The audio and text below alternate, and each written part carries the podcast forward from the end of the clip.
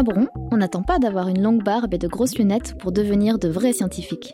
Vous écoutez Diffuse ta science, le podcast des apprentis chercheurs. Ici, ce sont les enfants qui réfléchissent et font des expériences. Tada Eh ben non. Enfin, quand ça marche. Et quand ça ne marche pas, on a demandé de l'aide à un vrai scientifique. Il s'appelle Stéphane. Bonjour, je suis Stéphane, je suis scientifique et je suis là aujourd'hui pour parler des déchets avec les enfants.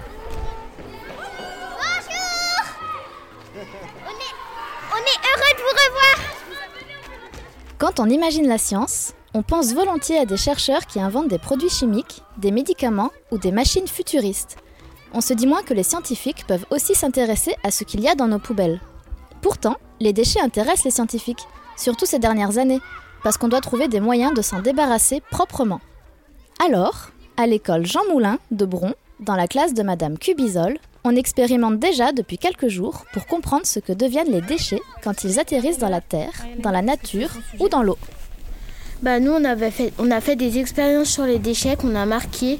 C'est ça, donc euh, comme on en avait parlé hier, on voulait euh, faire un travail de comparaison entre un bac où il y a de la terre, de l'eau et une graine, et un bac où il y a de la terre, une graine et un déchet dangereux, comme du détergent ou de la javel, euh, quelque chose comme ça. Mais aujourd'hui on va faire autre chose. Attendez, avant de faire de nouvelles expériences, il faudrait déjà qu'on sache de quoi on parle. Parce que les déchetteries sont remplies d'objets de toutes les formes et de toutes les matières.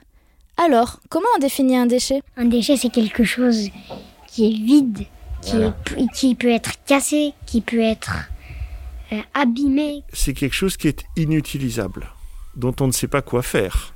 C'est aussi très encombrant et c'est en train de devenir dangereux. Des choses qui étaient utiles, mais qui ne le sont plus. Et dont il faut se débarrasser pour qu'elles ne deviennent pas dangereuses. Mais on les connaît, ces choses? Est-ce qu'on savait qu'elles deviendraient dangereuses un jour?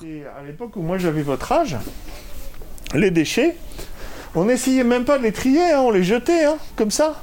Personne n'imaginait que on allait être face à un tel problème. On imaginait que la mer était suffisamment infinie pour absorber tout ça. Et aujourd'hui, on découvre que c'est pas le cas.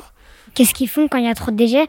Ça, ça pollue encore plus parce que, regarde, quand ils l'enterrent sous terre, eh ben, après la terre elle s'élargit. Et après, du coup, ça tombe dans l'eau et ça va dans l'océan. Et après, ça augmente le septième continent. Attendez, il y a sept continents? À l'école, on apprend qu'il y en a six, non? L'Europe, l'Afrique, l'Asie, l'Océanie, l'Amérique et l'Antarctique. Il est où sur la carte ce septième continent? C'est euh, c'est dans l'océan et c'est euh, l'océan qui est rempli de déchets. Et à ce qui paraît, il y a plus de déchets que de poissons. Ce qu'on appelle le septième continent, c'est pas vraiment un continent, c'est une image. C'est les déchets plastiques qui sont rassemblés à certains endroits de l'océan par les courants. Vous savez quelle taille ça fait? Par rapport à la France ben Là, c'est six fois plus grand. Donc c'est vraiment beaucoup. Mais s'il est loin dans l'océan, pourquoi il serait dangereux ce continent de plastique? Mais en fait, il y a des très fines particules de plastique qui donc après vont empoisonner les animaux et même remonter la chaîne alimentaire et se retrouver dans notre alimentation. Je pense que dans un jour, il y a 10 tonnes, de 100 tonnes de déchets qui sortent du, du monde. Est-ce que s'il y a trop de déchets dans le septième continent, ça pourra atteindre sur la Terre? Si on continue comme ça, ça pourrait bien arriver un jour. Jusqu'ici, il n'a fait que grandir le septième continent, puisqu'on ne traitait pas les déchets. Alors, que faire pour inverser ce phénomène? C'est là que la science intervient. Et quand ils cherchent des solutions, les scientifiques regardent ce qui fonctionne déjà, dans la nature. Parce que si nous, les humains, on n'a pas forcément d'idée pour bien se débarrasser de tous les déchets, peut-être que la nature peut nous donner le bon exemple. Allez, on va faire nos, euh, notre expérience. Je vais diviser du coup mon ardoise en trois. En nous inspirant de la nature, on peut trouver pour chacun des déchets un moyen de recycler ou de réutiliser tous les déchets. Alors, qu'est-ce que j'ai là? À ton avis, qu'est-ce que c'est? C'est du sable Ouais, c'est du sable. On s'est dit qu'on allait remplacer euh, un bac de terre par un bac de sable.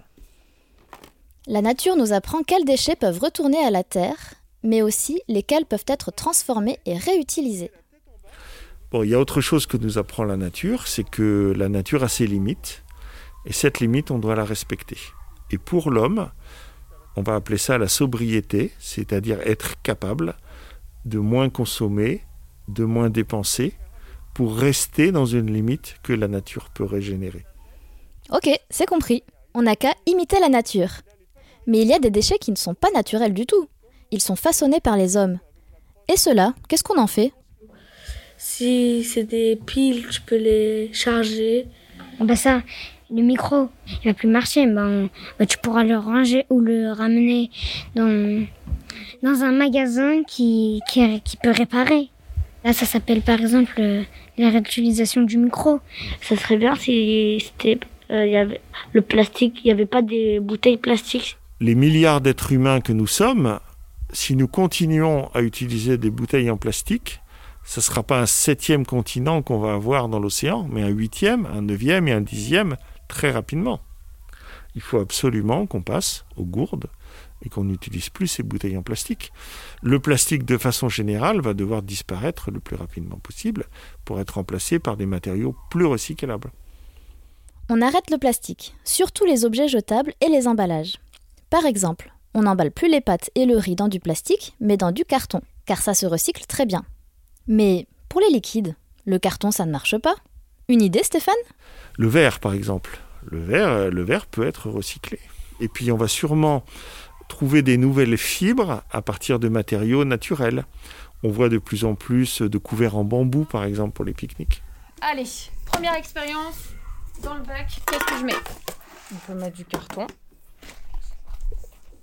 Ah, Chica Du plastique Du plastique. Allez, prends un petit bout de plastique, mets dans le, dans le bac. C'est quand même euh, étrange. hein. Qu'est-ce qu'on va observer là?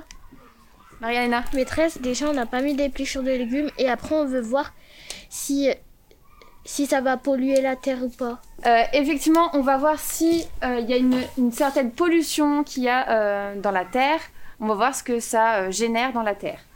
Maîtresse, est-ce que, ça va- est-ce que ça va faire du compost?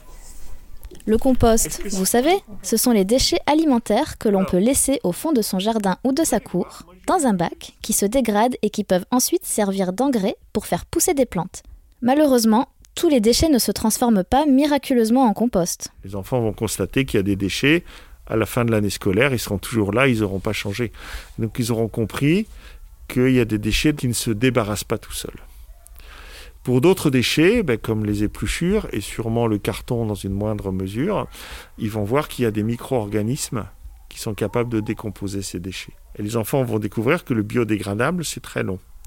Et pour les autres déchets, ils vont découvrir qu'il faut trouver une solution. Que la solution, elle n'est pas forcément dans la nature.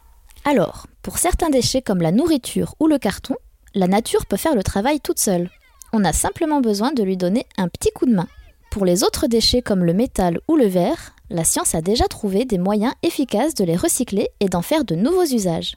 Mais pour les autres, les déchets toxiques, qui ne disparaîtront pas de la surface de la Terre, il reste des solutions à inventer dans le futur. Moi, si j'étais un enfant de 7 ans et que j'étais face à ces problèmes-là, je me dirais que ça fait un petit peu peur parce que il y aura énormément de choses à faire. Et en même temps, euh, quelle aventure Nos enfants de 7 ans aujourd'hui, ils vont avoir des métiers demain pour trouver des solutions à tout ça. En tant que scientifique, je trouve ça passionnant.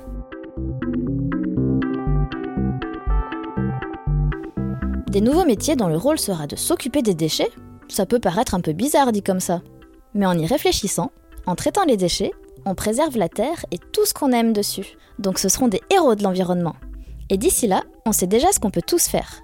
On réduit les emballages inutiles et les déchets plastiques, on réutilise tout ce qui peut être réparé, donné ou transformé, et on recycle tous les déchets qui ont déjà des poubelles dédiées.